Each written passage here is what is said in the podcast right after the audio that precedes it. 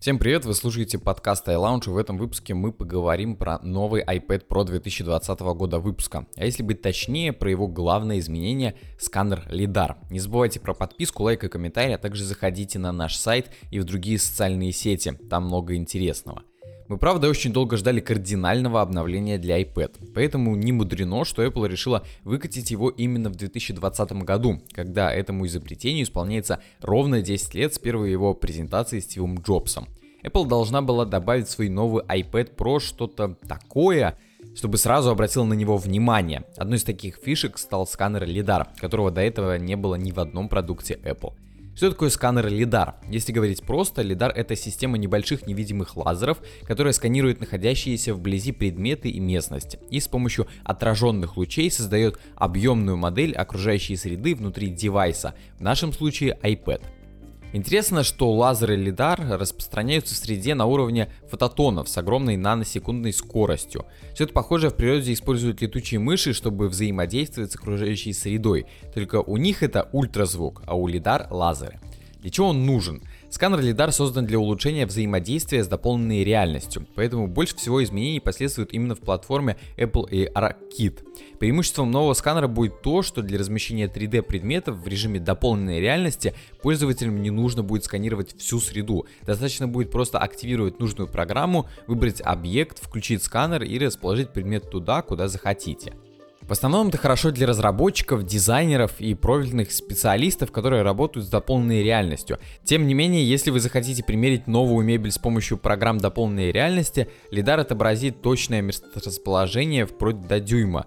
Тому же предметы дополненной реальности не будут зависать в воздухе, вам потребуется меньше времени для настройки их угла, лучше будет отображаться цвета и тени 3D объектов с дополненной реальностью и так далее.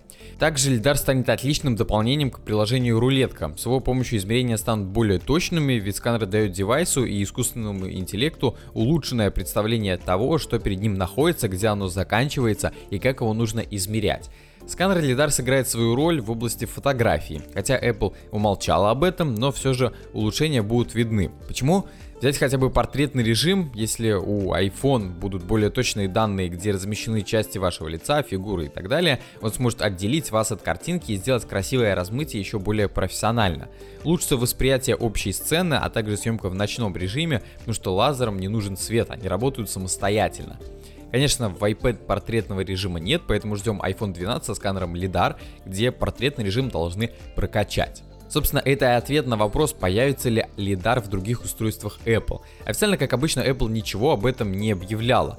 Да, сканер был встроен в 11 и 12 дюймовые модели iPad Pro 2020 года выпуска, но мы ничего не знаем о предстоящих выпусках. Инсайдеры предполагают, что Apple оснастит сканером LiDAR еще несколько девайсов, которые выйдут в этом году. Прежде всего, если основываться на слухах, это, конечно же, новые iPhone 12 Pro и iPhone 12 Pro Max, которые выйдут осенью, если никаких проблем с поставками деталей не будет.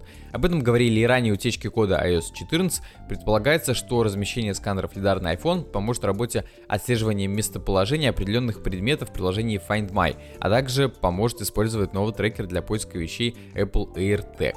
Также Apple уже практиковала установку сканера LiDAR на автомобиле еще в 2015 году. Неизвестно, связано ли это с определенным устройством или же компания готовится к выпуску Apple Car, но если предполагать установку сканера на автомобиль, он мог бы упростить управление искусственного интеллекта во время использования автопилота. Такое устройство упростило бы восприятие внешней среды внутренним компьютером автомобиля, помогло бы управлять машиной во время стихийных бедствий, таких как туман, град, смог и прочее. С помощью сканера LiDAR, установленного в автомобиле, можно было бы уменьшить количество ДТП, увеличить безопасность размещения детей или взрослых в машине. На этом все. Пишите в комментарии, что вы думаете про новый сканер LiDAR, нужен ли он в устройствах, какие вы видите варианты его развития.